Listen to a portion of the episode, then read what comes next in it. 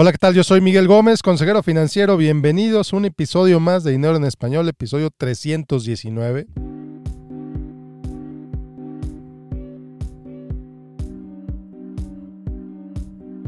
Y bueno, pues hoy te voy a hablar de un tema importantísimo, importantísimo independientemente del nivel de riqueza que tienes. Si ya tienes un negocio exitoso, si ya tienes una carrera eh, que va en ascenso, pues te va a servir más es un tema que hace la diferencia para proteger tus activos, para proteger la riqueza que vas construyendo, para proteger la riqueza que ya tienes, tanto en el presente como para próximas generaciones.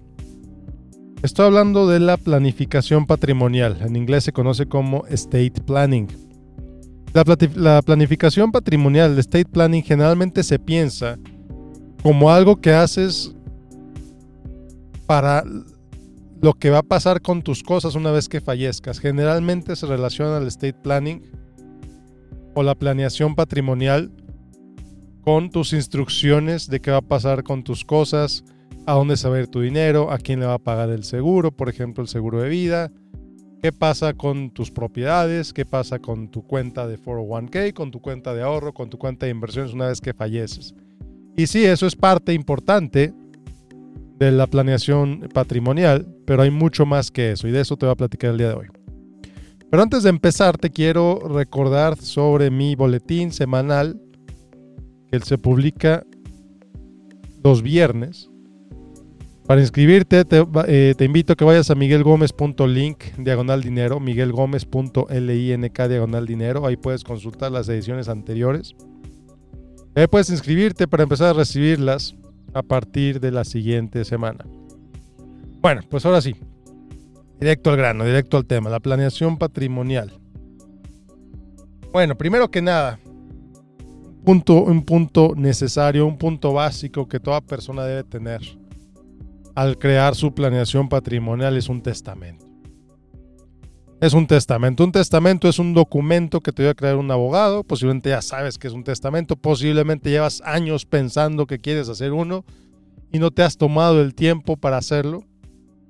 Lo puedes hacer a través de un abogado. Lo puedes hacer a través de herramientas electrónicas como legalzoom.com. Y aquí te aclaro, evidentemente yo no soy abogado. Evidentemente no soy abogado, yo no doy asesoría legal.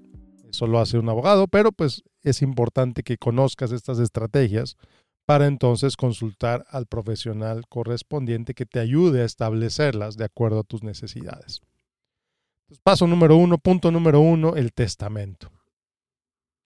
El testamento es importantísimo para tener claro a dónde quieres que se vayan tus cosas una vez que fallezcas quién quieres que se quede con tu carro, quién quieres que se quede con tu casa, quién quieres que se quede con tu cuenta de banco. Yo sé, yo sé que es difícil pensar sobre la muerte. Eh, he conocido gente que dice, no, yo no hago un testamento porque no quiero atraer la muerte a mí.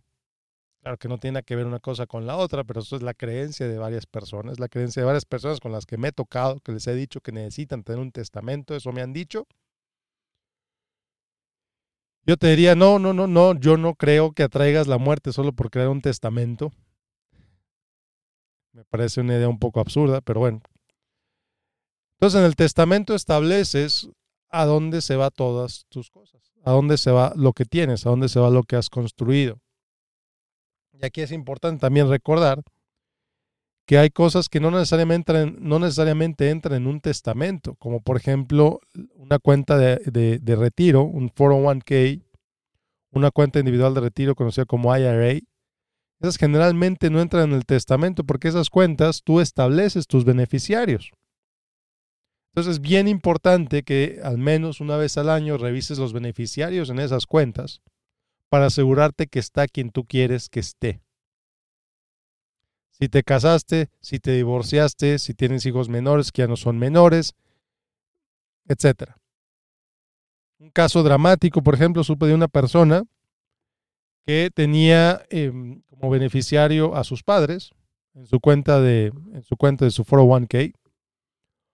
Resulta que tuvo un accidente muy desafortunado en su trabajo esta persona y el dinero, pues esta persona tenía ya, ya no estaba casado, estaba divorciado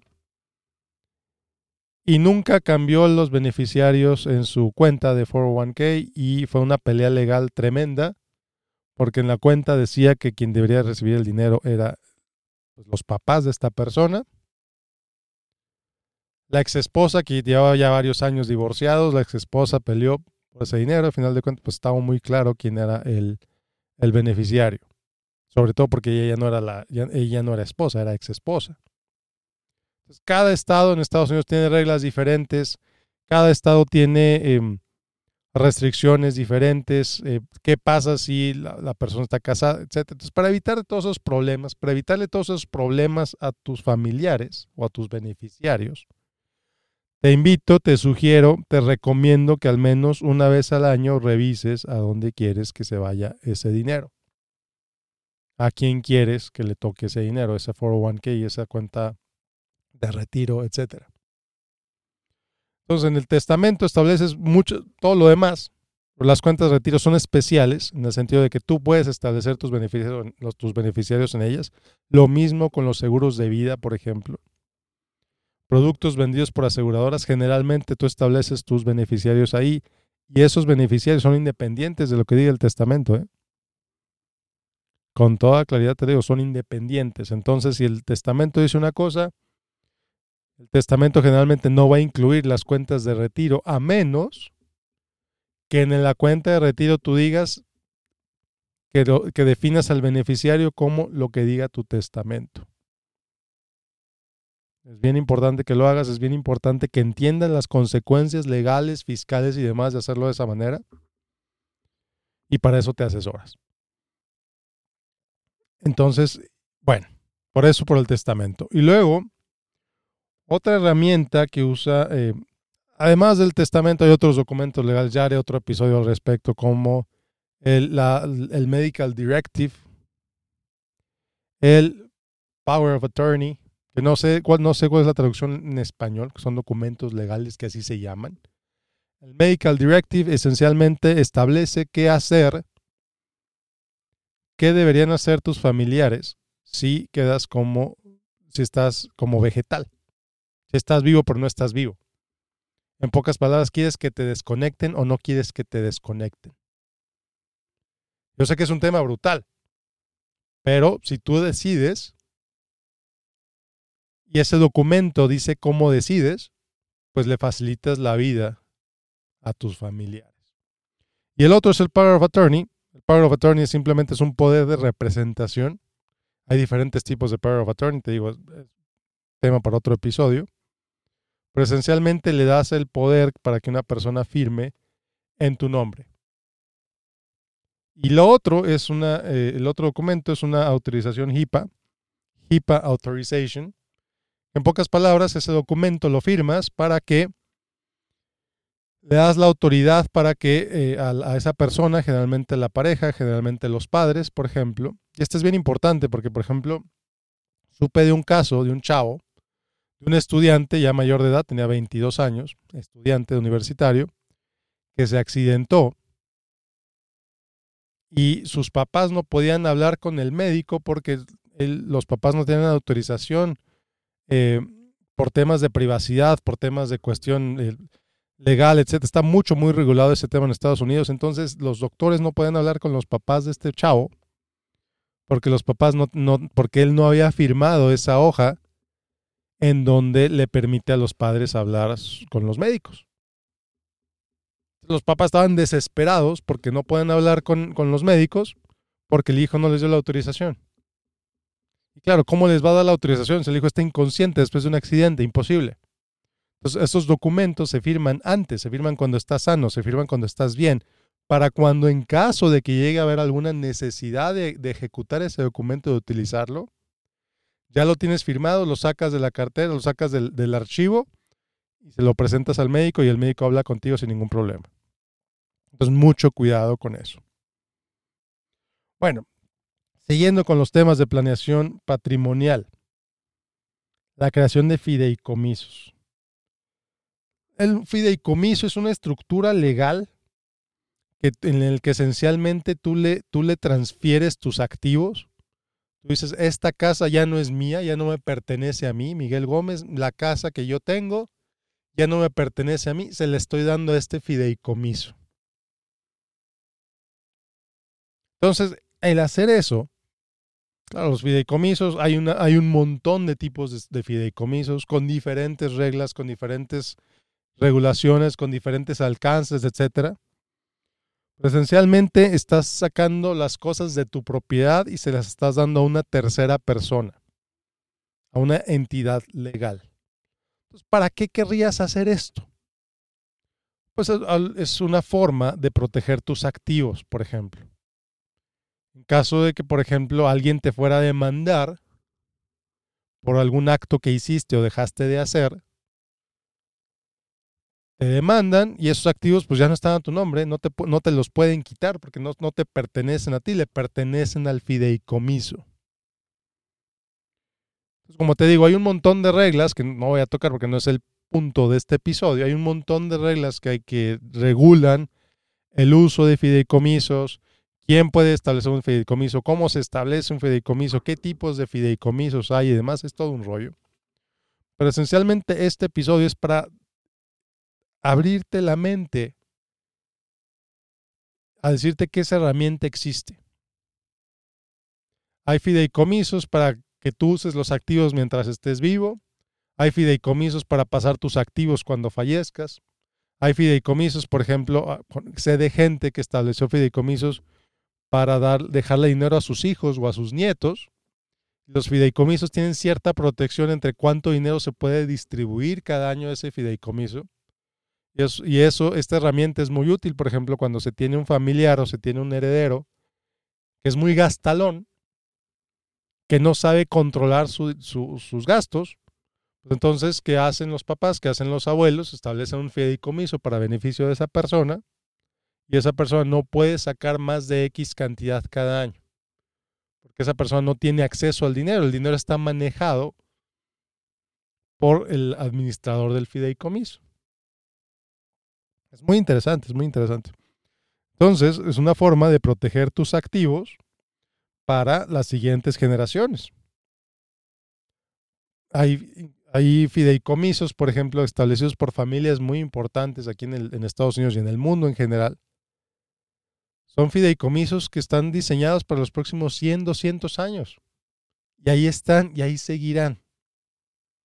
Es muy interesante. Es una forma de proteger tus activos, es una forma de proteger tus activos de que te demanden, de que se los gasten de más, de incluso planeación fiscal.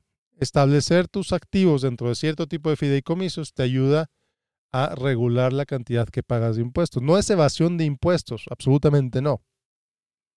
Es reducción de impuestos, es administración de impuestos. Y eso es lo que voy con el siguiente tema. Una estrategia ya cuando tus finanzas empiezan a ser más complejas, ya cuando, cuando recibes más que simplemente un sueldo, por ejemplo, yo cuando recibes más que simplemente unas rentas, cuando tu vida financiera es más compleja, es cuando empiezas a utilizar estrategias de planeación fiscal. ¿Qué quiero decir con estrategias de planeación fiscal? Bueno, pues que tú, por ejemplo, esto lo veo muy seguido cuando, cuando alguien se va a jubilar cuando alguien se va a jubilar que dice, bueno, tengo este dinero en la cuenta A, en la cuenta B y en la cuenta C, ¿de cuál cuenta saco primero? Para minimizar mis impuestos. Bueno, pues es una forma de administración fiscal, es una forma de planeación fiscal. Podría sacar dinero de cualquiera de las tres cuentas, pero sacar dinero de la cuenta A tiene consecuencias fiscales A, B y C. Sacar dinero de la cuenta B tiene consecuencias fiscales C, D y E. Entonces tienes que entender cuál es la mejor manera de sacar dinero para minimizar tus costos fiscales. Entonces, esto te permite tener más control sobre cómo, sobre cómo gastas, pero también desde cómo ahorras. Si estás ahorrando para tu retiro, tienes que entender los diferentes tipos de cuenta y cómo te van a beneficiar eso a ti cuando llegue el momento de jubilarte. Es lo que le llamo las cubetas fiscales. Hay tres tipos de cuenta esencialmente. Cuando vas a invertir, esencialmente hay tres tipos de cuenta. Cuenta número uno son las cuentas que pagas impuestos cada año sobre ganancias, sobre dividendos, sobre intereses, etcétera. Cada año vas pagando, vas pagando impuestos. Los impuestos sobre esas cuentas suelen ser menores que las otras cuentas. El segundo tipo de cuentas son los impuestos, las cuentas de impuestos diferidos. ¿Qué quiere decir esto? Quiere decir que tú ahorras dinero, tomas una deducción de tus impuestos cuando ahorras ese dinero, es, es decir, no pagas impuestos hoy, sino pagas impuestos cuando el dinero sale de esa cuenta. Por eso se dice cuentas de impuestos diferidos, porque te ahorras impuestos hoy, pero cuando lo sacas de la cuenta vas a pagar impuestos. Y el tercer tipo de cuentas son las cuentas libres de impuestos, bajo la ley actual. Son los conocidos como el Roth IRA, Roth 401k, ROTH. El beneficio de estas cuentas es que tú pagas los impuestos hoy. ¿Y qué dice el gobierno? Bueno, como ya pagaste los impuestos, si sigues ciertas reglas, pues no vas a tener que pagar impuestos otra vez cuando saques el dinero de esa cuenta. Entonces, si tú utilizas esas tres, esas tres cubetas fiscales, conforme vas ahorrando para tu retiro, cuando llegues a tu edad de jubilación o cuando llegues a la edad que quieres trabajar menos, cuando llegues a la edad que quieres empezarte a gastar ese dinero, no necesariamente edad de jubilación, cuando llegue el momento de que te quieres empezar a gastar ese dinero, pues tienes de dónde escoger. Tienes esas tres cubetas de dónde escoger y eso te permite tener una planeación de, más eficiente de cómo vas a gastarte ese dinero. Muy bien.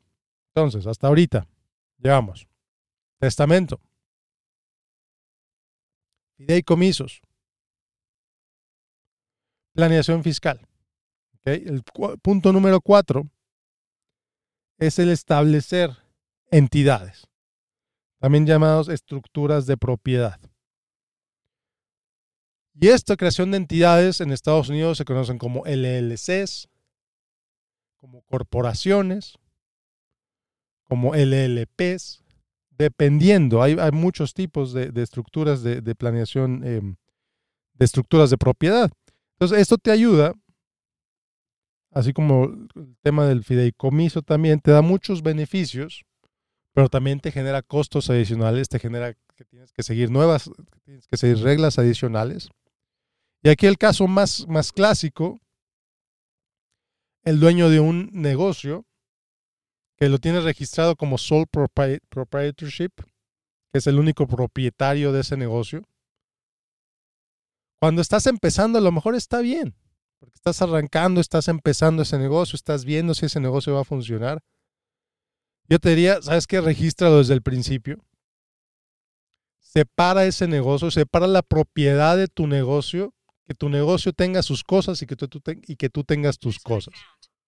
Esto te da, muchas da muchos beneficios legales, fiscales, de protección, etc. Por ejemplo, tú tienes tu negocio, tienes una tienda de, vamos a decir, de frutas y verduras. Tienes una tienda de frutas y verduras que tú la abriste, a lo mejor empezaste desde cero, un localito muy chiquito. Son las verduras de Juan. Y Juan es el dueño, Juan paga los impuestos, Juan hace todo lo que tiene que hacer, lo tiene registrado como un negocio de él. Si alguien llega al negocio de Juan, se resbala y se descalabra, aquí en Estados Unidos sabes que es una sociedad muy litigante, alguien se resbala en las verduras de Juan, esa persona puede demandar a Juan e incluso Juan se puede quedar sin su tienda. A, eso, a ese grado podemos llegar extremo a lo mejor. ¿Por qué? Porque lo demandan por daños, lo demandan por lesiones, tiene que ir a la corte. La corte decide, ¿sabes qué? Si es culpa de Juan porque tenía mojado el piso y no puso letrero que el piso estaba mojado. La persona no se dio cuenta que el piso estaba mojado, se resbaló, se descalabró y ahora Juan tiene que pagarle 150 mil dólares a esta persona. Resulta que Juan no tenía seguro en su tienda. Resulta que la tienda de Juan estaba a nombre de Juan nada más. ¿Qué va a pasar? Le pueden embargar sus bienes, le pueden embargar su casa, le pueden quitar todo con tal de que se pueda cubrir esa demanda de 150 mil dólares. Que 150 mil dólares me fui muy bajo. Puede ser un millón, dos millones, tres millones, etc. Entonces, ¿qué podemos aprender de este caso de las verduras de Juan? Número uno, las verduras de Juan. Juan tenía que establecer, tenía que registrar ese negocio como una corporación, como un negocio, como, pues, una, una, estructura de negocio. Puede ser una corporación, puede ser una LLC, lo que sea, que no sea Juan. ¿Por qué? Porque entonces, cuando registra el nombre, cuando registra el negocio, si le pasa lo mismo a esa persona, solamente se pueden ir por los activos que tiene esa tienda. Verduras de Juan LLC, Verduras de Juan Corp. Demandan a Verduras de Juan Corp. ¿Y sabes qué? Bueno, pues ni modo. Verduras de Juan nada más tiene esto y de ahí se van. Otra vez, yo no soy abogado, estoy simplificando el caso para expresar este punto, la importancia de separar tus activos. Juan puede tener sus activos por otro lado, pero esos activos le pertenecen a Juan, esos activos son de él, no son de la tienda. Separas la propiedad de los activos. La tienda tiene sus cosas, Juan tiene sus cosas y no los revuelve. Error garrafal que comete la gente, sobre todo inmigrantes, sobre todo que no conocen, que no, que no escuchan a su contador, que no escuchan a sus asesores, que les dicen no hagas gastos personales de las cuentas de tu negocio. Es terrible idea. Le dificultas la vida a los contadores y le facilitas la vida a alguien que te pueda demandar. Entonces no hagas eso. Entonces, tener estas estructuras de negocio te, da una, te abre una cantidad inmensa de oportunidades para ahorrar más, para ahorrar en impuestos, para crear, por ejemplo, un plan de retiro a nombre de la empresa. El plan de retiro también está protegido de demandas. Crear un plan de retiro, voy a hacer un episodio especial sobre esto, los beneficios de crear un plan de retiro para tu negocio. Son inmensos. Entonces, hay muchas estrategias que, que la gente no conoce porque cree que es difícil, porque cree que es costoso, porque cree que para ellos no son. Entonces, este episodio, este podcast es para ayudarte, para que te des cuenta, para que abras los ojos y digas, ¿sabes qué? Tú puedes hacer eso. Tú te puedes beneficiar de eso. A ti te puede ayudar a hacer todo esto. Si algo te llevas de este episodio, aunque sea yo lo del testamento.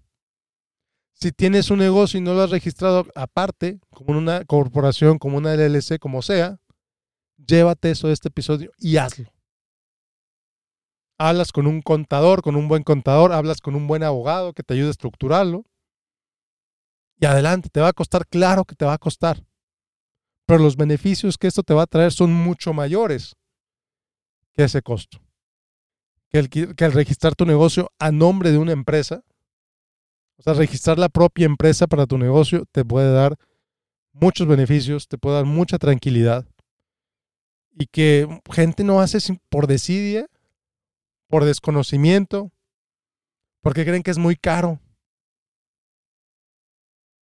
Entonces te invito, de verdad te invito a que escuches este podcast otra vez, que hagas, que investigues, que obtengas esos documentos, porque te van a dar tranquilidad, te van a permitir estructurar mejor tu negocio, mejorar mejor tus finanzas, no solo para este año, para los próximos 20 años, para los próximos 30 años.